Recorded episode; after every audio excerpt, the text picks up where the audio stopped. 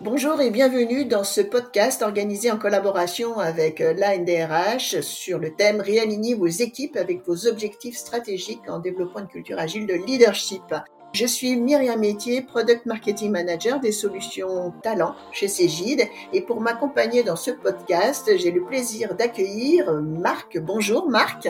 Bonjour Myriam, bonjour à toutes et à tous. Euh, c'est aussi un plaisir d'être avec vous. Je suis Marc Doventuan, directeur général adjoint de Crédit Agricole Group Infrastructure Plateforme, l'entreprise qui est au cœur de la production informatique et la transformation digitale du groupe Crédit Agricole. Eh bien, bienvenue dans ce podcast. Donc, on va voir en effet comment euh, réaligner les équipes avec les objectifs stratégiques en développant une culture agile du leadership. Alors, ce qu'on peut dire en introduction, c'est que la situation des entreprises à ce jour évolue avec un marché qui se tend, on le sait tous. Et selon une étude qu'on a menée avec Deloitte, en partenariat avec Cégide, les DRH des grandes et moyennes entreprises françaises considère que le Covid a engendré une accélération forcée de la digitalisation des processus RH et notamment, entre autres, tous les process liés à la gestion des talents et les modes de travail. Et dans ce baromètre, 54% des DRH interrogés veulent déployer une stratégie et la décliner en plusieurs initiatives concrètes afin de répondre aux challenges de demain. Alors,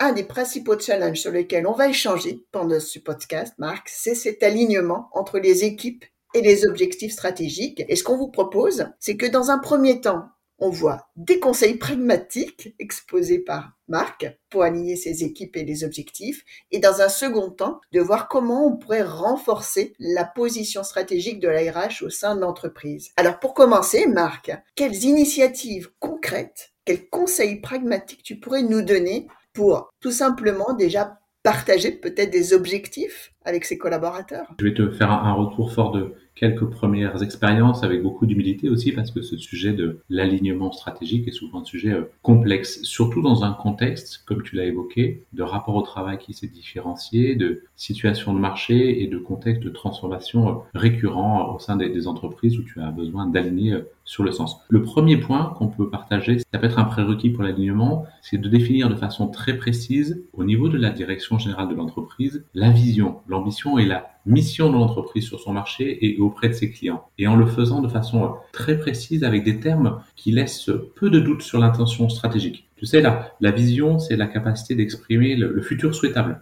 À quoi l'entreprise va contribuer? C'est quoi son challenge? C'est quoi ce qui lui donne une direction? La, mission, c'est euh, qu'est-ce qu'on fait? Quels moyens d'action on se donne pour mettre en œuvre, relever ce défi pour que la vision devienne réalité? Et puis l'ambition, c'est avec quelle détermination, avec quelle volonté, quelle énergie on va avancer. Donc ça, c'est le premier point et le premier prérequis. Le deuxième point, pour moi, j'ai la conviction qu'il est important de passer du temps avec les équipes pour le partager, faire adhérer, répondre aux questions. C'est souvent mouvant, c'est souvent assez difficile. Et, et là, c'est l'idée qu'il faut préciser le niveau de décision que l'on prend au plus haut niveau de l'entreprise pour que ça reste pas de stériles intentions, que ça puisse bien embarquer euh, toutes les collaboratrices et tous les collaborateurs. Et dans les métiers de transfo que j'ai pu incarner, souvent le vrai point qui bloque, c'est quand la culture ne prend pas. Au contraire, quand tu réussis à faire ce point de bascule, à faire adhérer à une histoire commune, c'est pour ça qu'il faut choisir les mots justes pour raconter la vraie histoire dans laquelle on va les embarquer. Chaque choix de mots est donc majeur. Ah c'est évident et ces objectifs de, travail doivent être absolument euh, clarifiés, partagés. Et puis je pense qu'aussi il y a sûrement un aspect de données, de data, de KPI qui doivent être partagés. On sait que c'est encore mieux hein, de pouvoir suivre ces, cette vision en, les suivant avec des résultats, des objectifs. Et euh, ce qu'on remarque,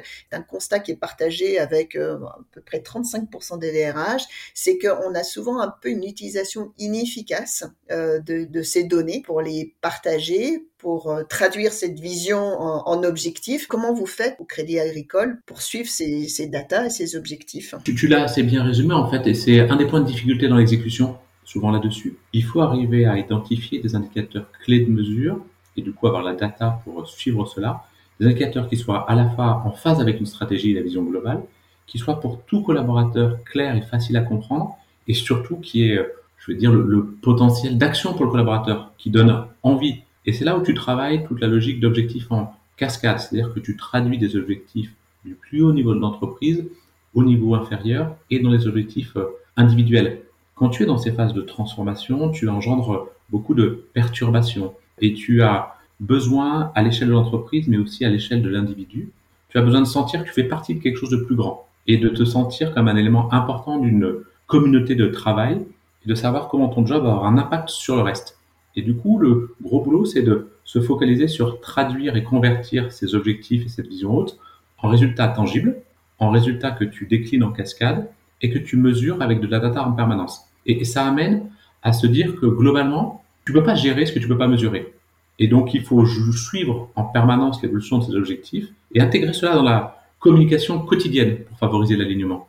Oui, cette communication quotidienne, voire le travail collaboratif autant que possible. On parle souvent de, de ça et je pense que c'est une bonne transition pour aller vers notre deuxième partie de podcast. On a vu cette première partie, comme je disais, sur des conseils pragmatiques pour s'aligner. Là maintenant, on va se dire comment quelque part intégrer ce travail collaboratif et comment aussi renforcer cette position stratégique de l'RH au sein de l'entreprise avec entre autres des nouvelles méthodes de travail. On en a, tu l'as, tu l'as déjà expliqué, Marc, une communication constante et aussi des sponsors opérationnels au sein de l'entreprise qui sont porteurs des messages et qui sont fidèles à la stratégie et euh, autant que possible avoir justement ces relais hein, au sein de l'entreprise pour porter votre voix et renforcer cette position. Alors moi j'ai une question simple sur cette deuxième partie. Euh, comment renforce-t-on la position stratégique de l'ARH dans l'entreprise pour atteindre ses objectifs stratégiques qu'on se fixe et tout ça évidemment aligné et en plus après le Covid?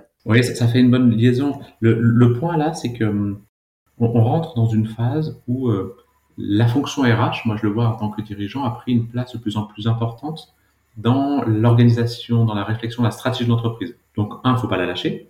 Et puis, deux, on a intérêt maintenant à donner, euh, côté RH, des petits coups d'épaule pour prendre une part euh, un peu plus large et on pourra y revenir. Mais la fonction RH, en tout cas, elle a évolué et du fait des crises récentes, elle a pris une position stratégique et importante au sein de l'entreprise. En même temps, partageons le fait aussi que les collaborateurs RH euh, connaissent et ont connu une certaine usure, une certaine fatigue par rapport à tout ce qu'il y a à suivre et à pousser. Et, le boulot des dirigeants et des DRH, c'est de savoir se réinventer, d'avoir l'audace de se réinventer dans, dans ce cadre-là. Si on peut attaquer là-dessus, moi je vois quelques priorités. Le premier point, c'est d'être du coup très centré sur l'employé, euh, vraiment être en capacité de répondre aux demandes actuelles et futures des talents et, et, offrir une expérience qui soit la plus fluide aux employés. Et du coup, dans cette guerre des talents, il faut répondre à, à nos collaborateurs actuels, mais aussi aux nouvelles recrues potentielles en ayant une expérience assez différente du passé. Donc ce premier point, c'est le, le centrage sur l'employé. Le deuxième point peut-être à partager, on est dans des moments où euh, les entreprises, globalement, vont euh, s'efforcer d'accroître une efficacité des processus. Et euh, on sait aussi qu'on doit maîtriser les coûts. Donc c'est se focaliser sur la création de valeur. La fonction RH, il doit y avoir une focalisation sur, en période de ralentissement économique en tout cas, ou, ou d'intense pression sur l'activité, être capable d'être plus efficace sur l'ensemble des processus euh, RH et de réduire les coûts euh, en se focalisant sur la ressource. Ça, c'est les, les, deux premiers items que tu ouvrais par ta question. Oui, et euh, se concentrer sur l'employé, sur les collaborateurs, co-construire, ça semble être en effet une, une bonne clé, une nouvelle façon euh, de faire, une nouvelle façon aussi euh, d'engager les collaborateurs sur cette création de valeur, tous ensemble en fait, pour atteindre cet objectif. Est-ce que c'est c'est aussi ton, ton opinion, cette co-construction, cette collaboration de bout en bout? Ouais, C'est une vraie conviction, c'est-à-dire que tu, tu, tu as maintenant une variable qui fait que la fonction RH doit, dans sa position stratégique, hein, encourager toutes les nouvelles méthodes de travail et de collaboration. C'est ce que tu évoques quand tu dis développer des talents collectifs, c'est être intelligent ensemble. Par contre, ça veut dire que par rapport à cela, et euh, c'est pas si évident que ça à, faire au quotidien, c'est notre capacité et la capacité des RH à s'adapter à la vitesse sans précédent du changement pour être moteur de cette transformation-là.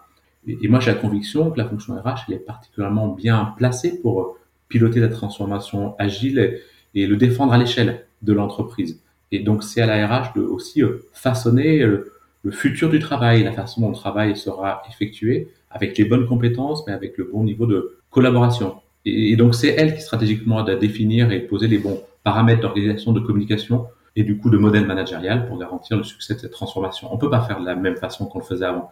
Et ça touche tous les pans de, de l'entreprise, dont la partie RH va être le moteur. Et c'est là où je disais, il faut savoir donner un petit peu des coups de coude et des coups d'épaule.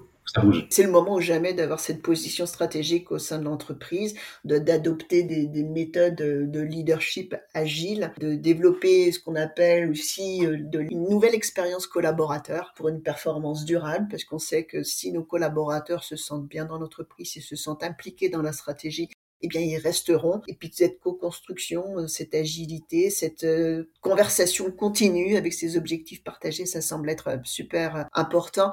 Alors, en conclusion, moi, j'ai envie de finir ce podcast sur une, question un peu d'actualité, une question bonus d'actualité, euh, parce qu'on voit que dans beaucoup d'entreprises, on, est face à pénurie de, de, compétences, bref phénomène de rétention et de fuite des talents. Alors comment on fait quand on a ce phénomène-là?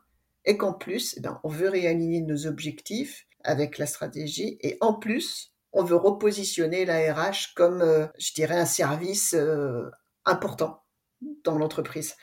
C'est une chance d'avoir ces crises-là et on va relativiser la portée de ces mots dans la crise actuelle et plus particulière qu'on a au moment où on se parle. Mais plus globalement, on a la chance de revisiter le, futur du travail. Et, les entreprises, à partir pour moi d'une conviction, c'est qu'elles seront contrainte de s'adapter au mode hybride.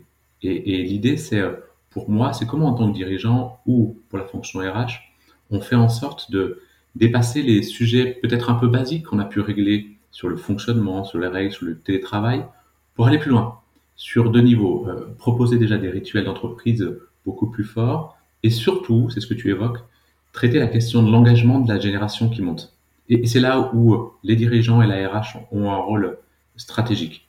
On l'a, on l'a vu, on a une fonction RH qui est renforcée. Par contre, la vraie question et la capacité de le faire en tant que dirigeant ou en tant que fonction RH, c'est est-ce qu'on est capable de d'étendre sa sphère d'action, son, terrain de jeu? La crise Covid, elle, a montré la capacité de prendre des sujets et de s'adapter rapidement. Et du coup, euh, la fonction RH, elle a acquis euh, plus de poids, plus d'influence pendant la pandémie. Mais ça a créé aussi un besoin. C'est-à-dire que maintenant, tu as des salariés et une génération montante qui est globalement moins en défiance par rapport à l'entreprise. Au contraire, elle, a vu qu'elle peut croire à une entreprise, l'entreprise l'a protégée pendant deux ans. Mais en même temps, cette génération, elle monte au niveau d'exigence. Au-delà de relever les défis de la protection, le gros sujet, c'est est-ce qu'on est capable de le faire euh, hors de l'urgence, hors des crises? Et c'est là où on doit euh, influencer sur des grands chantiers et puis euh, sortir et aller plus loin et étendre son terrain de jeu. Et je vois deux sujets majeurs. L'accélération de la transformation digitale et l'accélération de la transfo sociétale. C'est l'agenda des dirigeants et ça doit être l'agenda de la, fonction RH. Et du coup, donner une position stratégique en tant que dirigeant à la DRH, c'est savoir si la RH est capable, et moi j'en suis persuadé, d'introduire maintenant des sujets plus profonds, qui sont souvent des sujets qui sont restés euh, au bord de l'entreprise. L'égalité, la mixité, le sociétal, la diversité, un modèle de management totalement différent demain, qui doit être beaucoup plus euh, participatif. Et donc, faut s'autoriser à changer les managers quand c'est pas le cas. Ça, maintenant, c'est plus aux frontières des entreprises. Si la RH n'arrive pas à le mettre au cœur de l'entreprise, la génération montante, elle va le traiter à côté. Elle va partir de nos structures. Inversement, si on relève ce challenge-là et si on prend bien cette position stratégique et si on le fait de l'intérieur, la génération montante et les salariés actuels, ils vont rester et ils vont densifier, avoir un rapport différent. C'est ça le futur du travail. Et, l'enjeu majeur, c'est ça. C'est avoir le courage de plus laisser ces sujets-là qui sont importants mais qui étaient plutôt sociétaux aux bornes de l'entreprise et les placer tout de suite à l'intérieur de celle-ci et puis accélérer. On est attendu là-dessus. Et puis globalement, les, salariés, euh, qu'ils soient jeunes ou vieux, ils feront sans nous sinon. Donc euh, c'est un vrai challenge, mais c'est un vrai défi et on peut le voir de façon très positive. C'était une bonne conclusion, redéfinir ce futur du travail, l'agilité, mode hybride, finalement suivre ses grandes convictions et avoir du courage. Merci encore pour cet entretien très riche. Merci aussi à la NDRH de nous avoir donné l'opportunité d'enregistrer ce podcast et à bientôt.